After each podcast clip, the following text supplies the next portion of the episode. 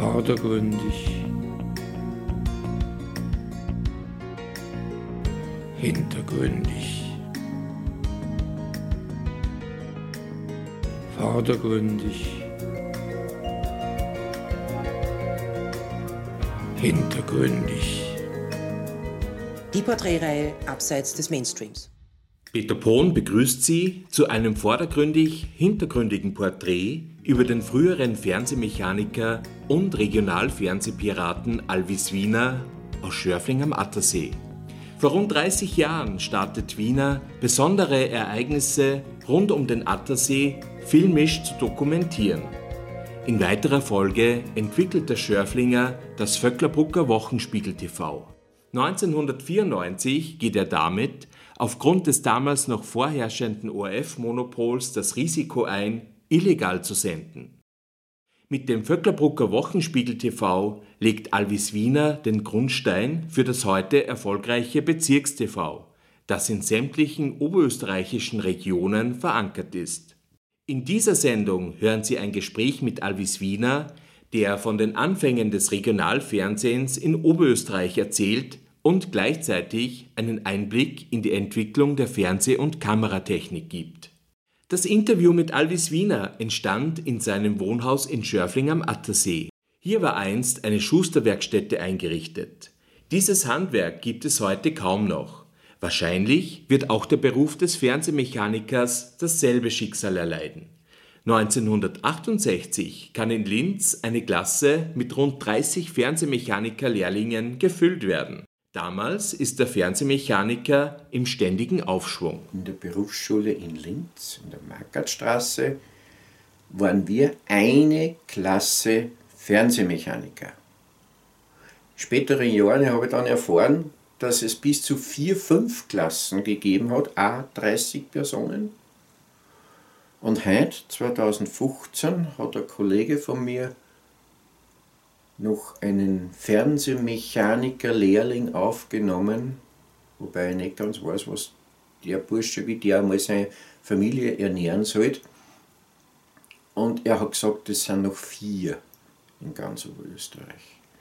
Ich bin genau in diese Zeit reingekommen, wo der Fernsehmechaniker in war. Ich wohne da allerdings im Schuster Bauli-Häusl da war früher der Schuster. Und ich sage zu meiner Frau immer noch, so wie der Schuster irgendwann ausgestorben ist, so bin auch ich wieder ausgestorben. Meint Alvis Wiener. Flachbildfernsehgeräte haben sich zu Wegwerfprodukten entwickelt. Fernsehmechaniker werden daher kaum noch benötigt. Wir haben damals noch gewusst, bei einem Fernseher, jeden einzelnen Kondensator und Widerstand für was ist der da drin? Heute hast du nur vier Platten und es ist komplett egal, ob du weißt, für was die Bauteile sind. Du kannst das sowieso nicht mehr wechseln, du musst eh die ganze Platten ausdrücken. Das ist der Zug der Zeit. Alvis Wiener beschließt Mitte der 1980er Jahre, ein professionelles Kameraequipment zu kaufen, inklusive Schnittstudio. Seine Firma soll damit um ein weiteres Angebot ausgebaut werden. Gebraucht kostet die Ausrüstung damals rund 40.000 Euro. Um 1985 gibt es zwar schon kleine Amateurvideokameras, mit seiner Profikamera kann Wiener aber extrem beeindrucken. Durch das, dass ich einer der ersten gewesen bin da am Attersee, unmittelbar nachdem die normalen heraus waren, eben mit dieser wahnsinns großen Kamera, bin ich natürlich schon aufgefallen. Also es hat im Atterseegebiet jeder eigentlich, wann man mich gesehen hat, ohne Kamera, sofort gesagt, wo hast du denn gleich die Kamera? Lang, lang bevor es überhaupt Lokalfernsehen gegeben hat, ist am ganzen Attersee jetzt geheißen, wo hast du denn die Kamera? Weil der Wiener filmt alles Mögliche nicht, auch mit Aufträgen von Gemeinden und so weiter. Also das hat sich dann sehr, sehr schnell ist das publik geworden. Es hat ja faktisch keine Konkurrenz gegeben. Es hat ja diese Profikameras nur beim Wiener gegeben, eine, eine gebrauchte, und beim ORF natürlich. Als Kameramann mit Profiausrüstung muss Alvis Wiener viel Lehrgeld zahlen. Der Schritt vom Amateur zum anerkannten Profi ist speziell in der Filmbranche ein großer. Ich habe vorher gehabt Konsumerkameras. Die haben damals die Kleinigkeit gekostet von 50.000 Schilling. Man hat eine Kamera in der Hand gehabt, hat einen Rekorder umgehängt gehabt, das ist daher wie ein Tragesel. Äh, das Ding hat 30 Minuten gefilmt, wenn es nicht gerade hingewiesen ist. Und dann habe ich meine Röhren 3 Chip, 3 Röhrenkamera von Sony gehabt, die M3. Und dann war ich wer. Dann bin ich ins Filmen gegangen. Das erste war ja aber Hochzeit gefilmt. Da war nicht recht viel zum Brauchen. Ich habe halt geglaubt, wenn man eine gescheite Kamera hat, dann kann man das auch gleich. Gell? Das ist ungefähr so, jetzt kann ich mit dem VW Käfer fahren, jetzt kaufe ich mir einen Ferrari, weil jetzt fahre ich um so viel besser, so war es nicht. Ich habe auf jeden Fall furchtbar viel, furchtbar viel Lehrgeld gezahlt bei den ganzen Kamerazeug. Aber es ist irgendwann schon, schon mal so weit gekommen, dass wir sogar so was ähnliches wie einen kleinen Werbefilm für einen Attersee gemacht haben, wo ich furchtbar stolz war drauf, was ich da produziert habe. Voller Überzeugung präsentiert Alvis Wiener Günter Stepps, einem österreichischen Fernsehpionier, seine Produktionen. Stepps Kritiken sind allerdings zunächst niederschmetternd. Hab's dann an Stepps Günther gezeigt als professionellen Kameramann. Was sagst du dazu? Ist das nicht klasse? Weißt du, die Antwort heute noch, wie der Günther gesagt hat? Wenn's da da deinen Namen drunter schreiben traust, dann bist du aber echt mutig. Ich war stolz drauf. Erst nachher bin ich draufgekommen, was er gemeint hat. Wenn ich mir den Film heute anschaue, äh, ich habe Gott sei Dank meinen Namen nicht drunter geschrieben. Also ich würde mir heute, ich würde heute keinen mehr sagen. Es, hat, es gibt keine einzige Einstellung, wo die Einstellung auch ein bisschen passt hätte, so wie von der Schärfen, von der Kadrierung oder sonst was. Aber man lernt im Leben eigentlich alles irgendwann einmal. Als Geschäftsidee scheint die Filmerei rund um den Attersee vorerst noch nicht zu funktionieren. Sie bringt dennoch einen Vorteil. Der Bekanntheitsgrad des Fernsehmechanikers Alvis Wiener steigt. Es war Hobby, es war Liebhaberei. Wir haben nur damals so gut verdient in der Fernsehbranche, dass ich sowieso was zum Abschreiben habe.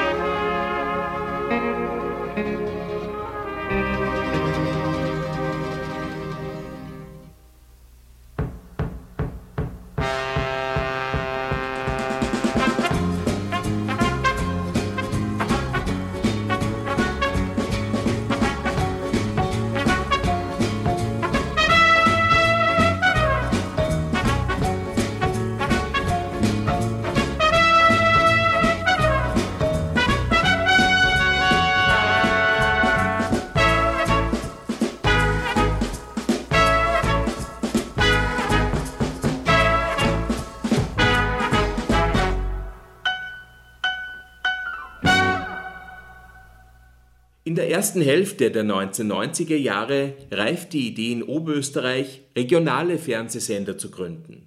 Die Umsetzung ist zu dieser Zeit aufgrund des ORF-Monopols allerdings illegal. Nachdem in Steyr und Gmunden bereits erste Lokalprogramme laufen, ist es 1994 dann auch im Bezirk Vöcklerbruck soweit.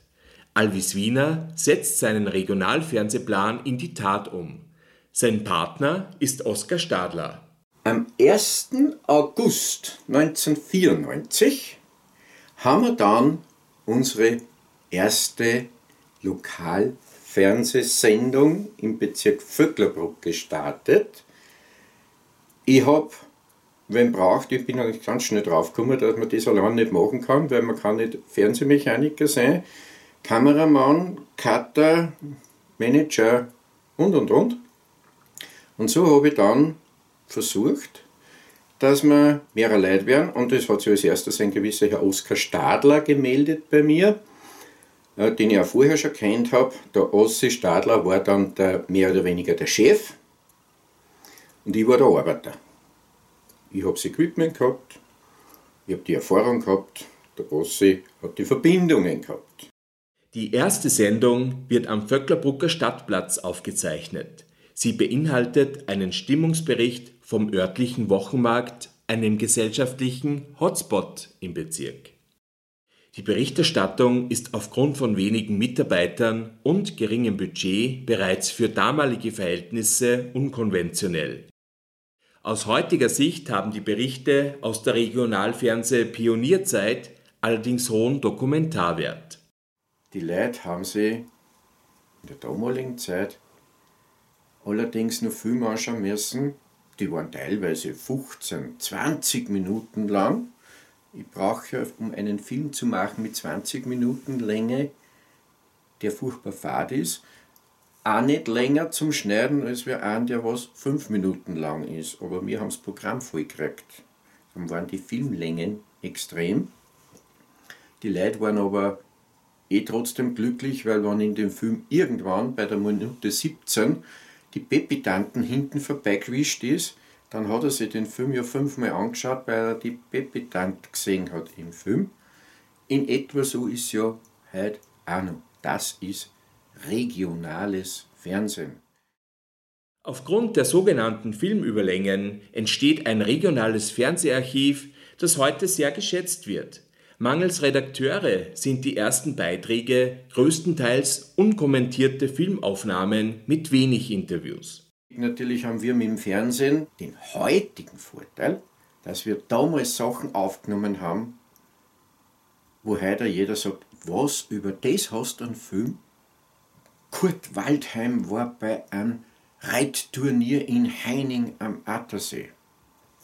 Das waren natürlich unsere Aufhänger über das ist ein Filmbericht gemacht worden.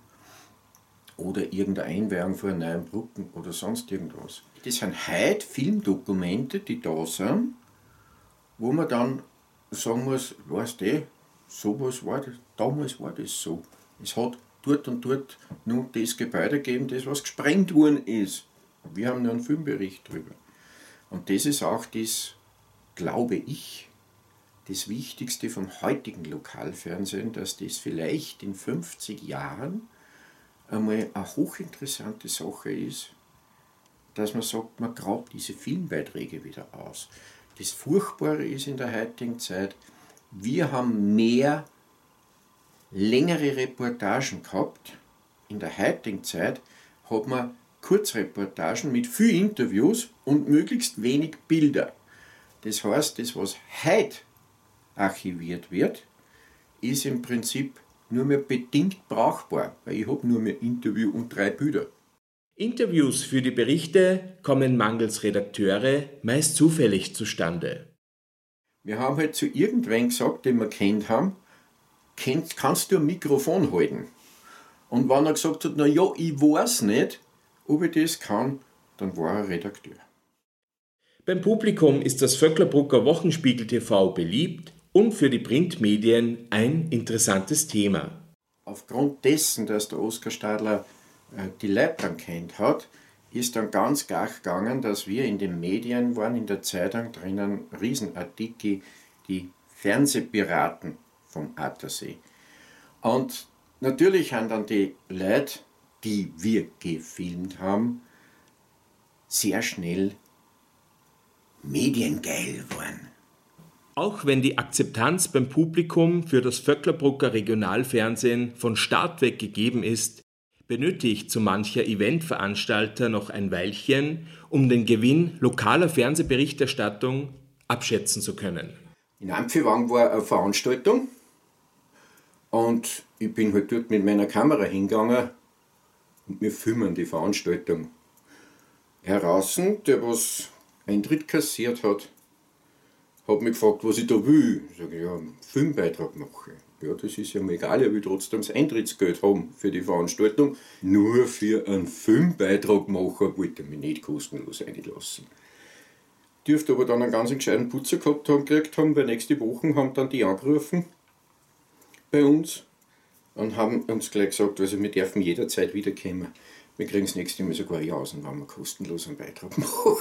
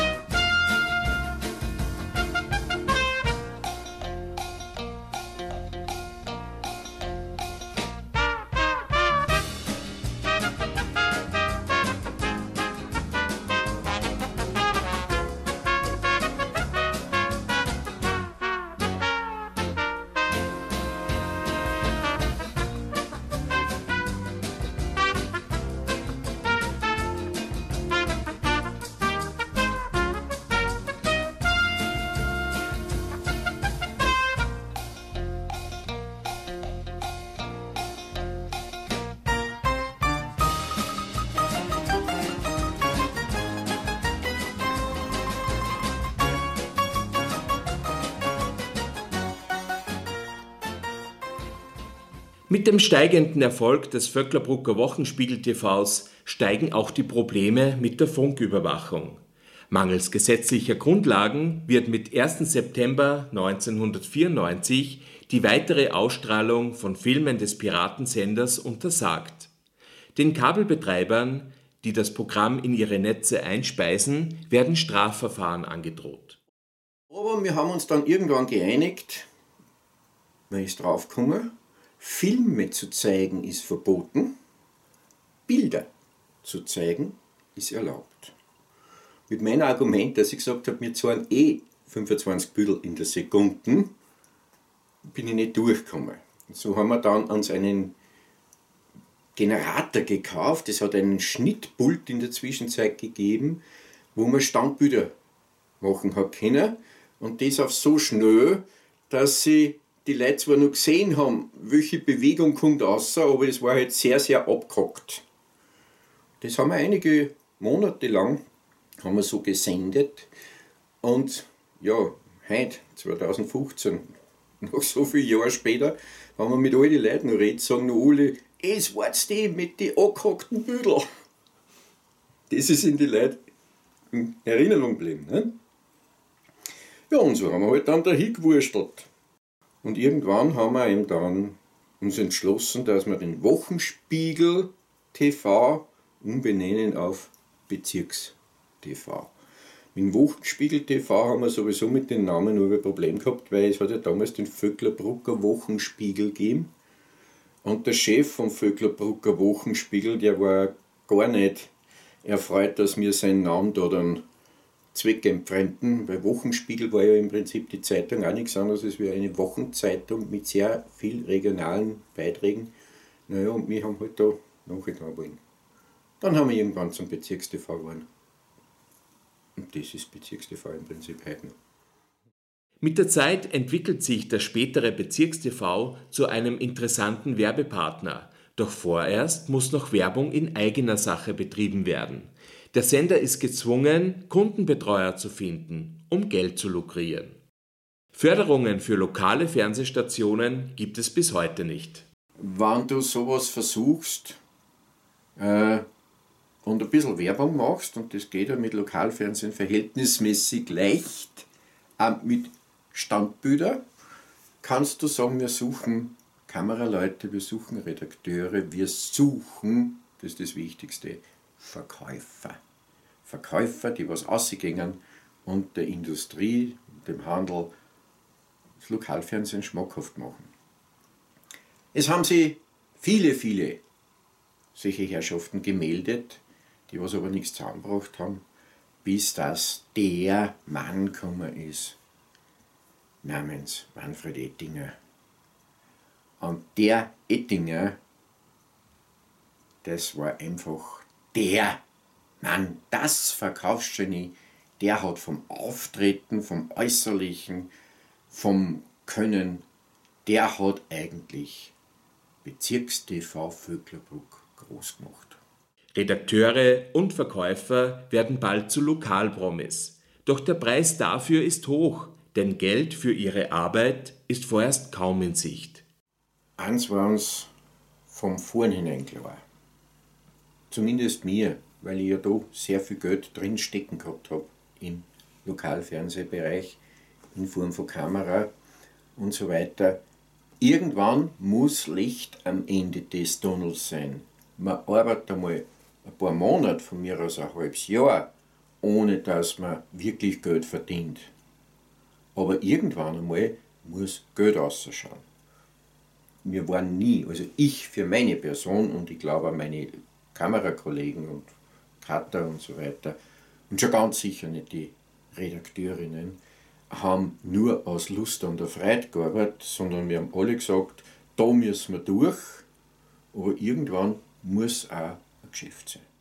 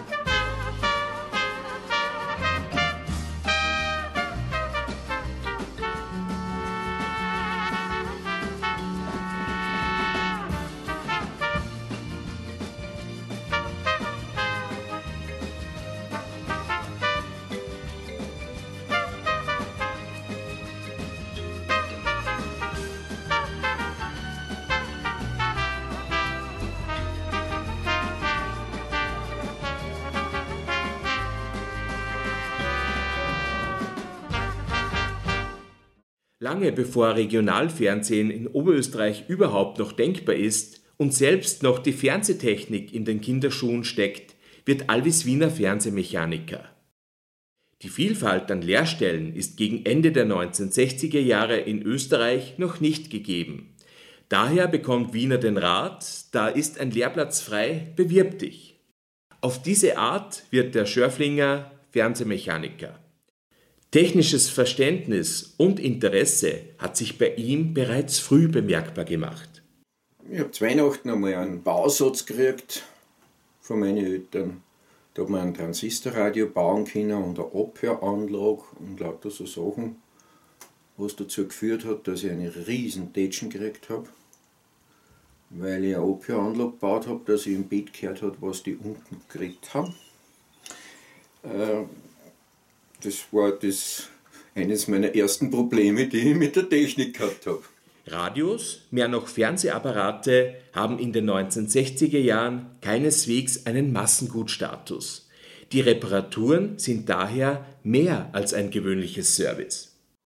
Und das Wichtigste war bei einer Radioreparatur oder Fernsehreparatur nicht, nicht die Reparatur, sondern der Alte, der Chef, ist es ganz extrem drauf gestanden, dass das Gehäuse hochglanzpoliert wird, dass da kein einziger Fingerabdruck drauf ist.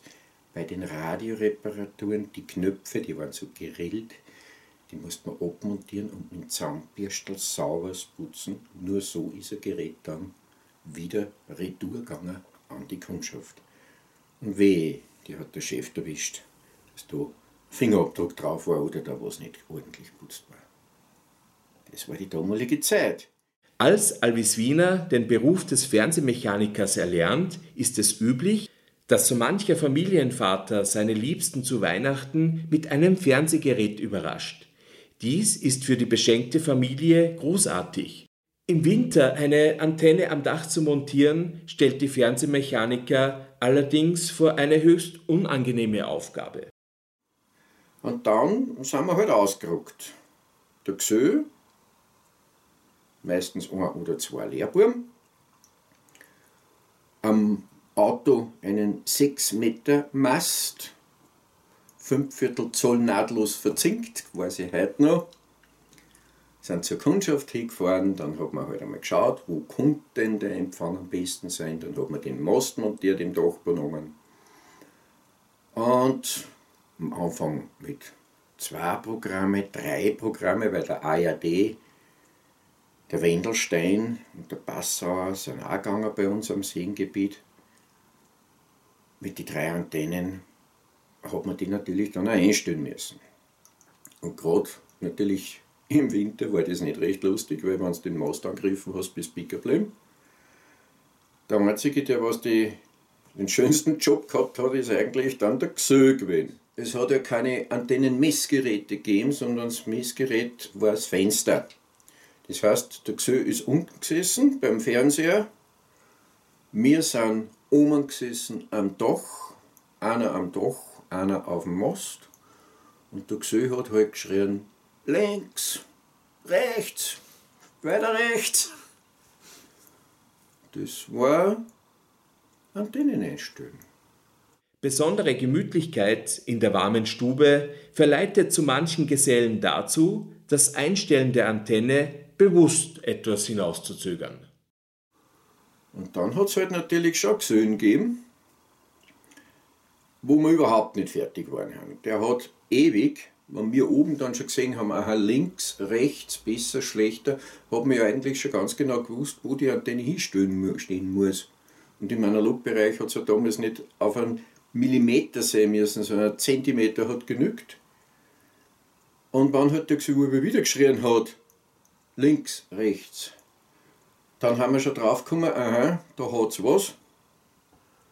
Weil dann ist meistens haben wir unten gesessen bei der Jausen im Warmer beim Fernsehen und wir sind oben gehängt auf der Antenne und am Dach und haben Draht. Allerdings irgendwann sind wir auch drauf gekommen, dass wir dann nicht mehr Draht haben, sondern nicht nur einen Arm in der Antenne reingehalten haben. Dann hat er geschrien, schlechter.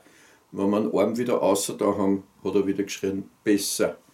Und irgendwann, wenn wir dann so weit gewesen sind, dass die Arbeitszeit der Neige zugegangen ist, dass wir eh heimfahren haben können, haben wir also durchgefreut, die vom Dach runtergehen dürfen, haben das Dach zerdeckt und sind heimgefahren. Auch die erste große Fernsehinnovation im technischen Bereich erlebt Alvis Wiener als Lehrling.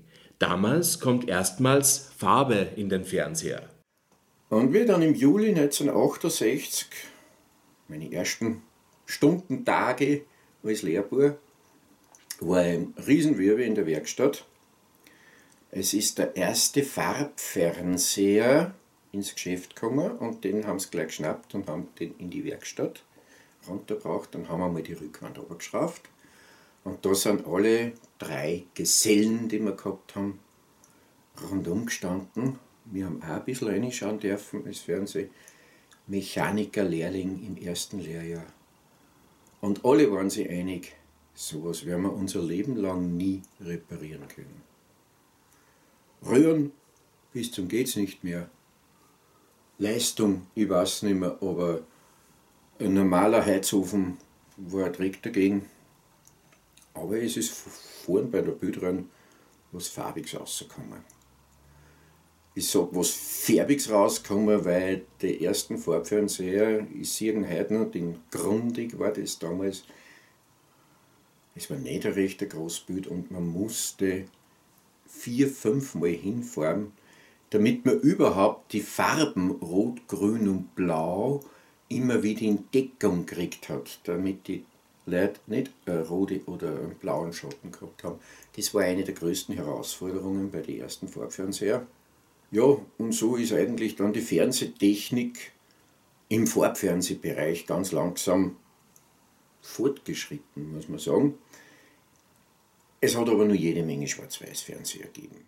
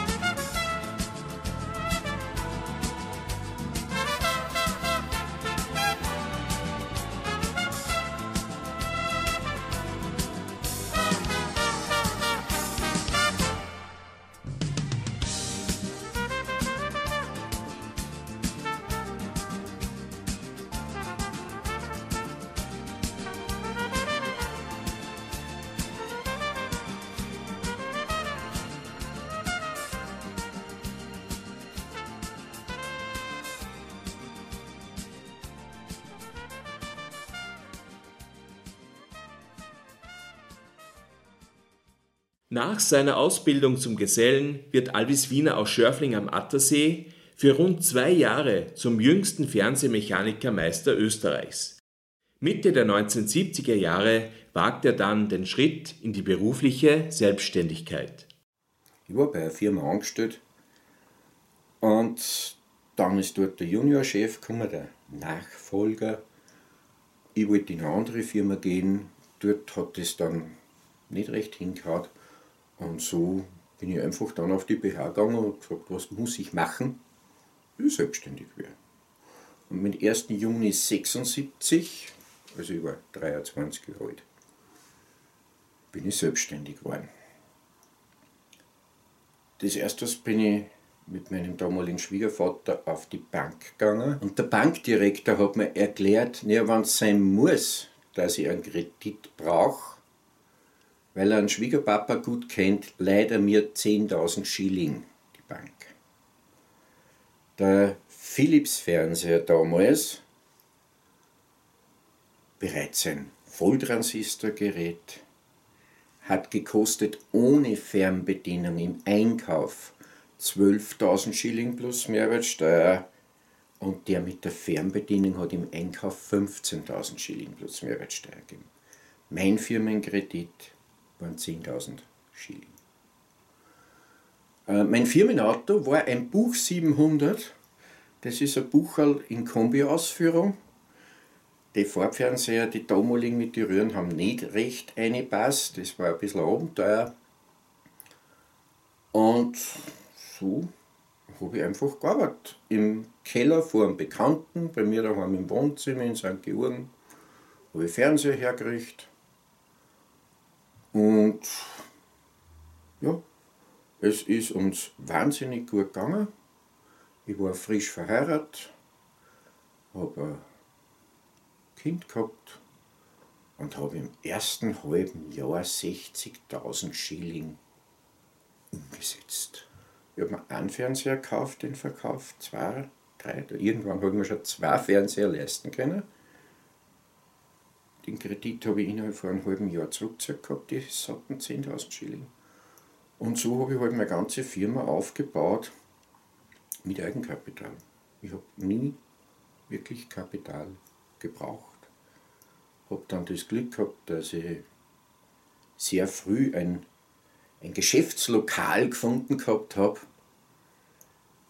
Da ist man runtergegangen, waren zwei Räume mit einem Lehmboden, da haben wir dann Stragula draufgelegt, damit man nicht ganz im Lehm steht. Und dann nach einem Jahr haben wir dann einen Holzboden reingemacht und das Ganze hergerichtet. Heute wird kein Mensch mehr in so ein Loch irgendwie ins Einkaufen gehen. 76, 78 ist das noch gegangen. Und natürlich die Leute haben ja auch alle kennt, es hat Tag und Nacht, hat man Wiener anrufen können. Und er ist gekommen, wenn man irgendwo ein Problem gehabt hat. Die ersten Fernseher werden bis Ende der 1970er Jahre direkt für den Kunden beim Großhändler bestellt. Danach kann sich Wiener ein Lager leisten. 76 plus von mir aus drei Jahre, äh, haben wir ja nur die Fernseher, ganz die ersten, haben wir nur bestellt für die Leute schon. Also der ist zu mir gekommen und gesagt, der will sich einen Fernseher kaufen und ich habe den beim Großhändler bestellt. Wir haben nicht viel verdient dran, aber es war ein sicheres Geschäft. Die Leute haben das bar bezahlt und aus und Amen.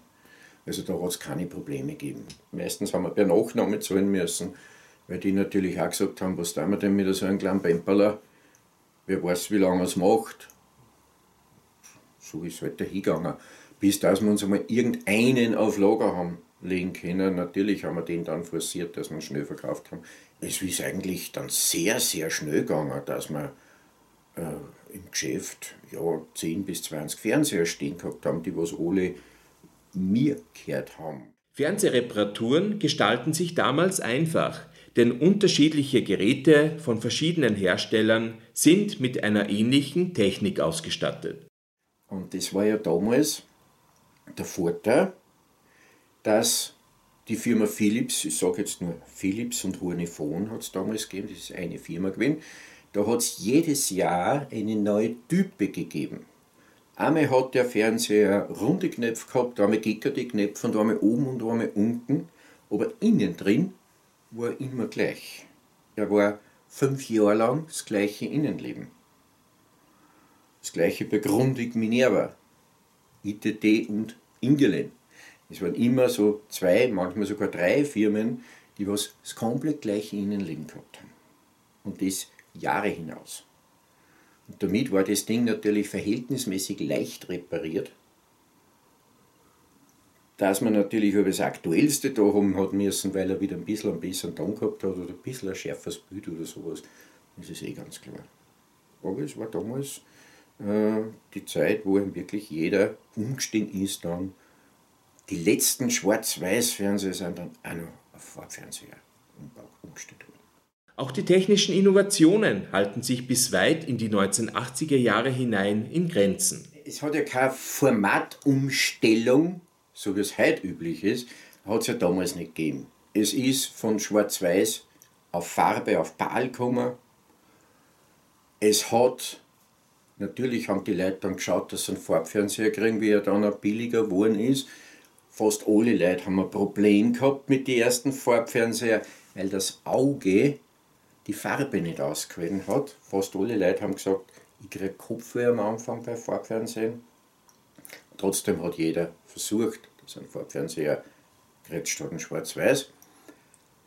Dann ist als nächste Innovation natürlich die Fernbedienung, hat sich dann durchgesetzt. Man hat immerhin statt drei Programme dann schon fünf gehabt, zwei Österreicher und die drei Deutschen bei uns. Ja, im Laufe der Zeit hat es dann immer mehr Fernseher gegeben mit Fernbedienung, mit Infrarot-Fernbedienung, obwohl die Leute gesagt haben, zu was brauche ich eine Fernbedienung? Ich habe fünf Programme, wenn er Klick gehabt hat. Aber es ist halt so dahingegangen, die Fernbedienung war dann richtig wichtig, wie dann Teletext gekommen ist.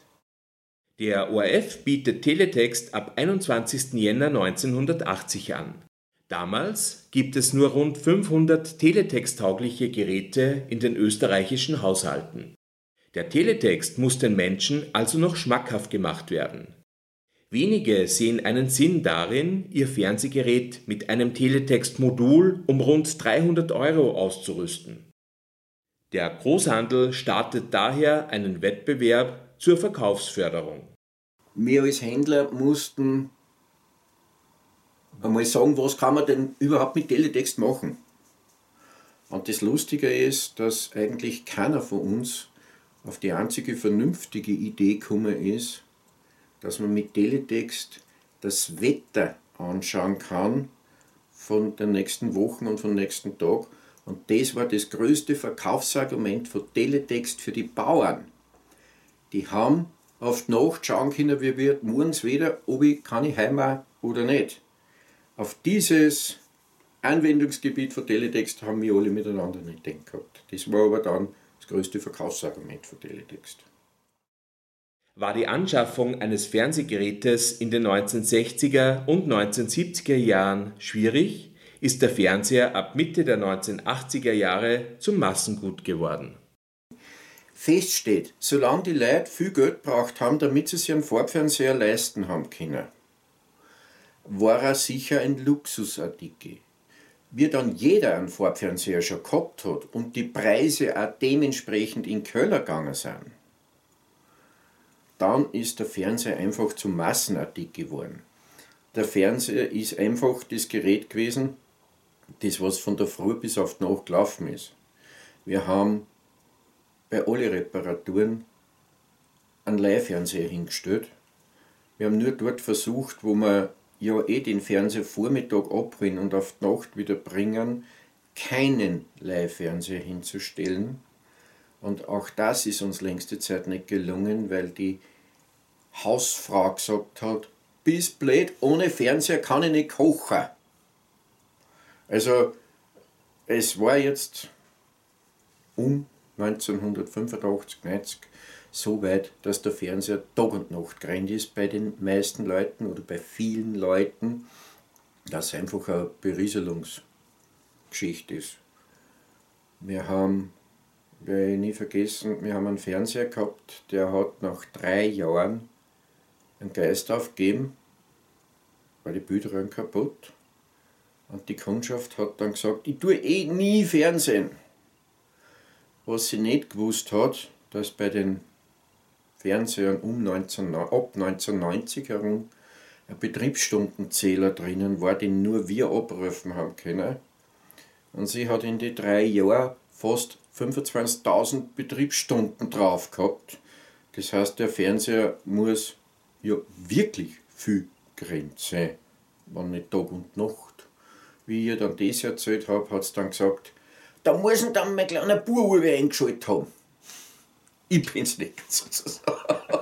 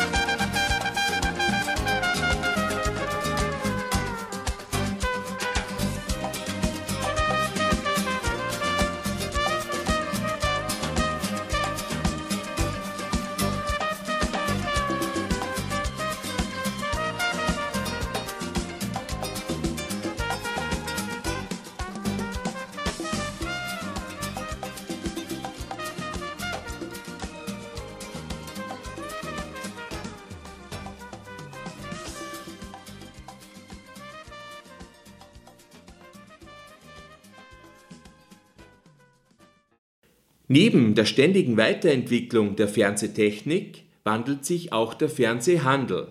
Der Service wird immer wichtiger, da sich die Handhabung eines Fernsehgerätes verkompliziert hat.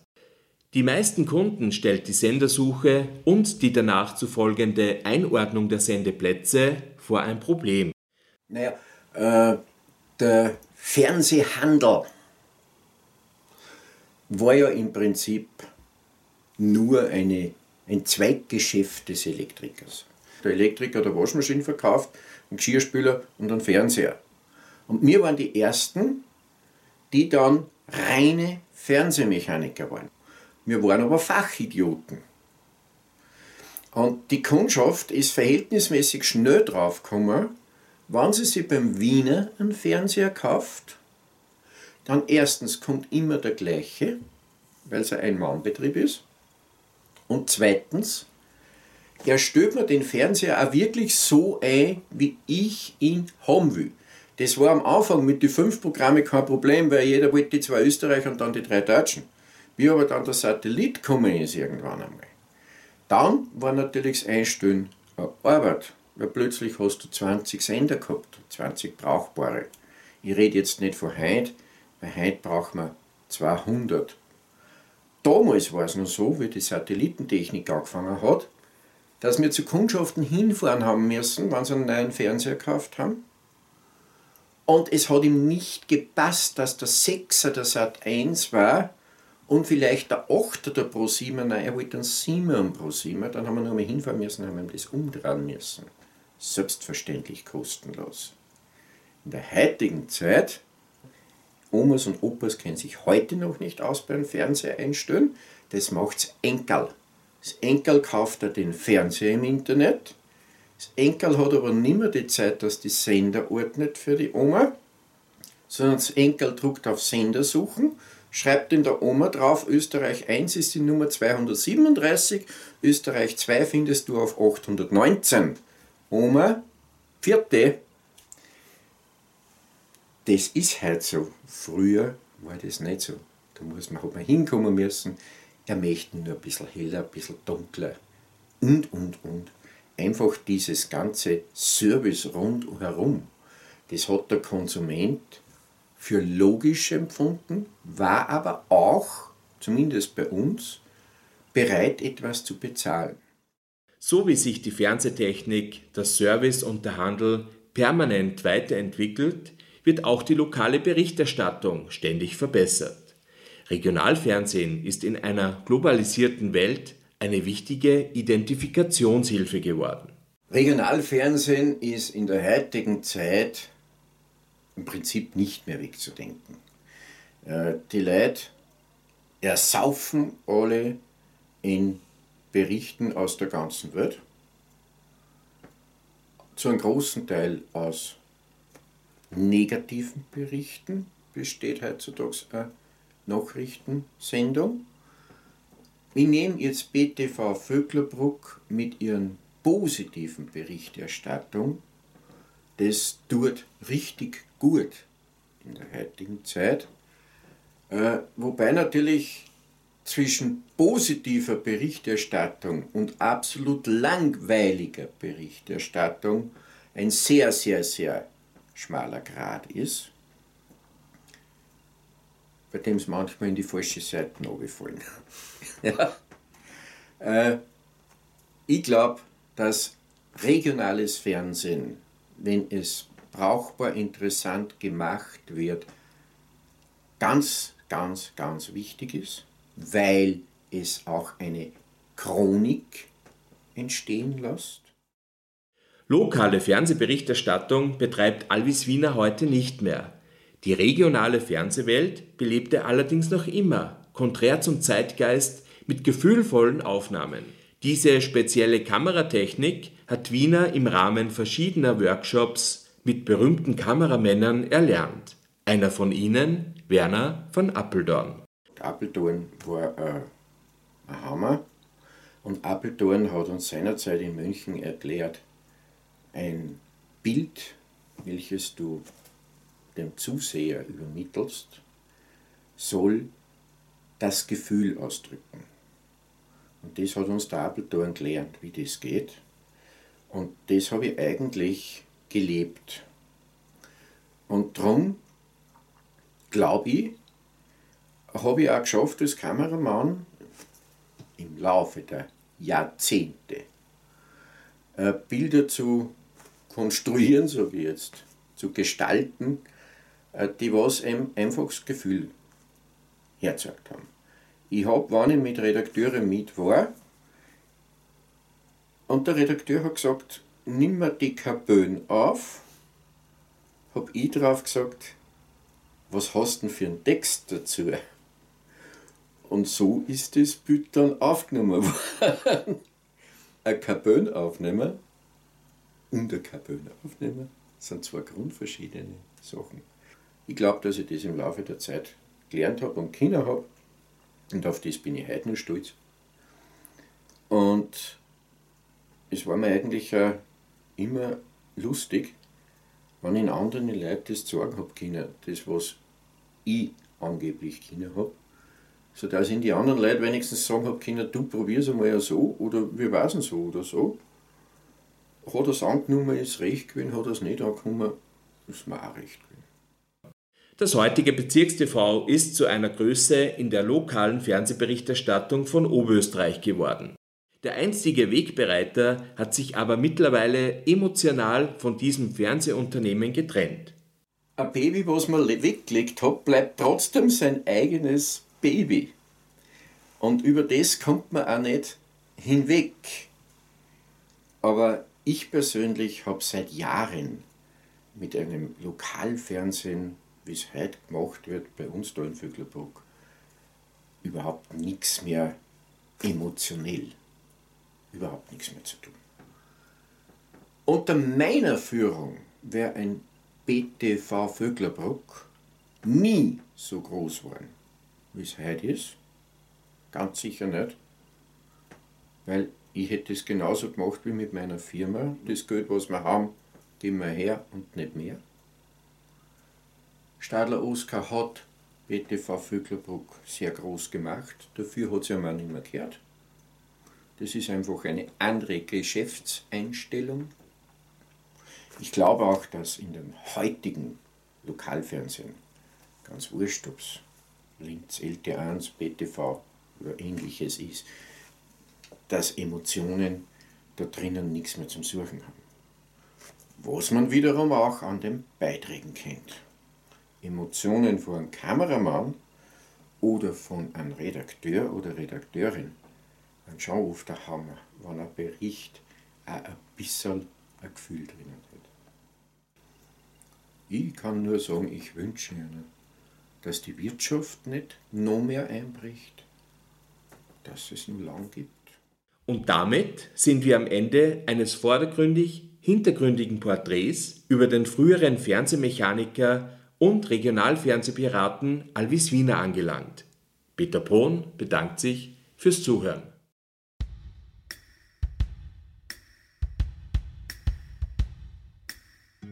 vordergründig, hintergründig, vordergründig, hintergründig. Die Porträtreihe abseits des Mainstreams.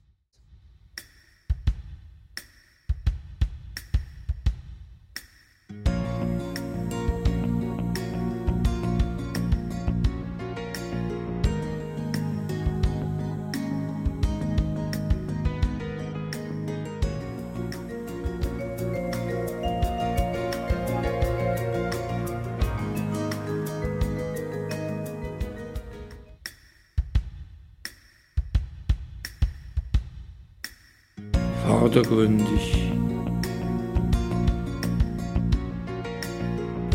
hintergründig, vordergründig, hintergründig. Die Porträtreihe abseits des Mainstreams.